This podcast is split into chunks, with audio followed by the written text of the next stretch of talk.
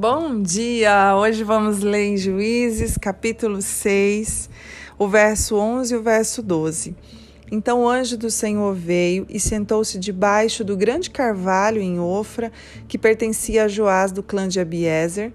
Gideão, filho de Joás, estava debulhando trigo no fundo de uma prensa de uvas, a fim de não ser descoberto pelos midianitas. O anjo do Senhor apareceu a Gideão e disse: O Senhor está com você, guerreiro corajoso. Olha que coisa linda, o anjo já vem dizendo quem era Gideão. Mas, gente, o cenário aqui não é bem isso né, que Gideão passava, o que Gideão sentia. Gideão não se sentia assim. Nós sabemos que aqui o povo estava oprimido já há sete anos pelos midianitas, e a Bíblia compara os midianitas como uma praga de gafanhotos. E eles eram tão numerosos, eles adentravam né, ali as terras dos israelitas, eles saqueavam tudo, eles acabavam com as plantações, levavam os bois, jumentos, né, tudo que era alimento deles, eles levavam embora. Então, o povo de Israel eles estavam vivendo nesse momento uma situação de muita pobreza.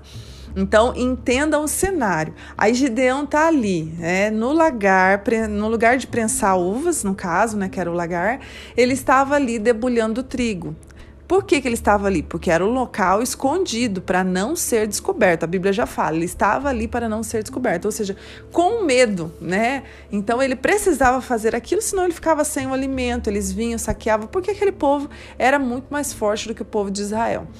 E, gente, nós sabemos também que só estavam passando por essa situação por conta do pecado e da desobediência do povo. Mas vamos entender que quando o anjo, né, ele vem e, e fala com Gideão, ele chama Gideão de guerreiro corajoso. Algumas versões diz homem valente. E naquela época, Gideão não, né, não se sentia assim. Ele pertencia ao clã mais fraco, ele era o mais jovem da casa do seu pai. É, e, mas Deus o chama dessa maneira. Então, nós entendemos e nós sabemos que a palavra mesmo diz em Romanos 4,17 que Deus chama a existência as coisas que não existem como se já existissem. Então, Deus traz para fora né, algo que estava dentro de Gideão, que nem Gideão sabia que existia lá dentro dele. É, e o Senhor traz isso por meio das palavras.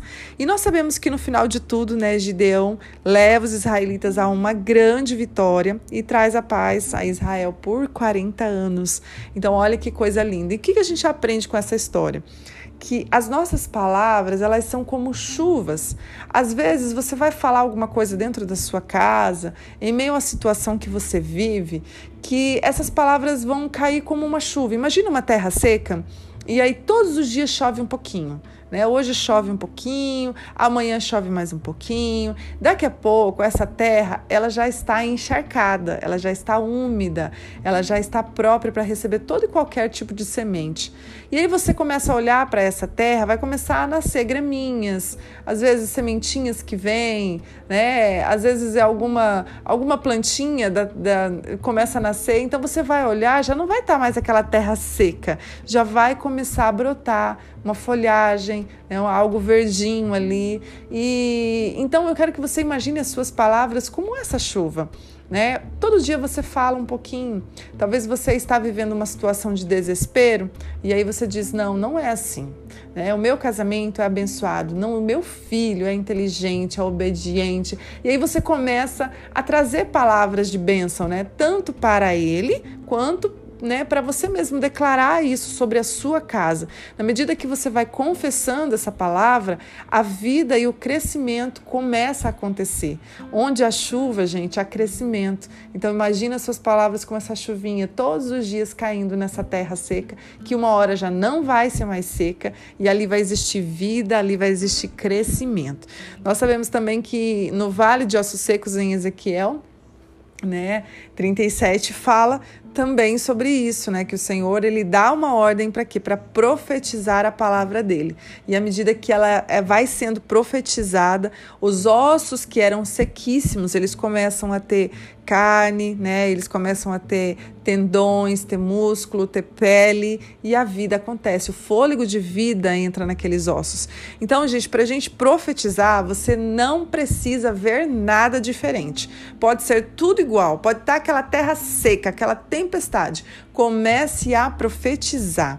É, e quando nós começamos a profetizar, as coisas vão começar a acontecer. Talvez aquela é, né, você começou a profetizar e você já notou alguma diferença. Alguma coisa já começou a acontecer, algum brotinho verdinho já começou a acontecer. Continue profetizando. Você não precisa ver para profetizar. O que você precisa é crer. Então, assim como Romanos 4,17 diz que Deus chama a existência as coisas que não existem como se já existissem. Então, é, chame essas coisas que você deseja, chame esses milagres que você almeja, chame isso à existência e você vai ver o que o Senhor vai trazer sobre a sua vida, a, o crescimento, né, a vida, né, tudo vai voltar a viver. O que está seco vai voltar a ter vida. Então, creia nessa palavra nessa manhã.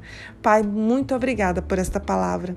Nos ajuda, Pai, mesmo em meio às circunstâncias, mesmo quando tudo diz não para nós, nós continuarmos crendo, Pai. Nós continuarmos, Pai, a ter fé, a andar em fé, porque somos teus filhos, Pai. E é assim que nós nos movemos.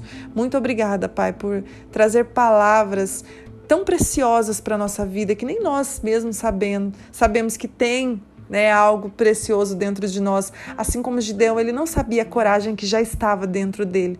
E o Senhor trouxe isso para fora. Assim como o Senhor fez na vida de Gideão, faz na nossa, Pai. Traz aquilo que ainda não existe a existência. Traz, Senhor, o que ainda está escondido dentro de nós. Coloca para fora aquilo que nem nós sabemos, os dons que nem nós temos acesso ainda, Pai. Traz para fora é o que eu te peço nesta manhã sobre a minha vida e sobre a vida de quem está me ouvindo. Em nome de Jesus, Pai. Em nome de Jesus. Deus abençoe seu dia.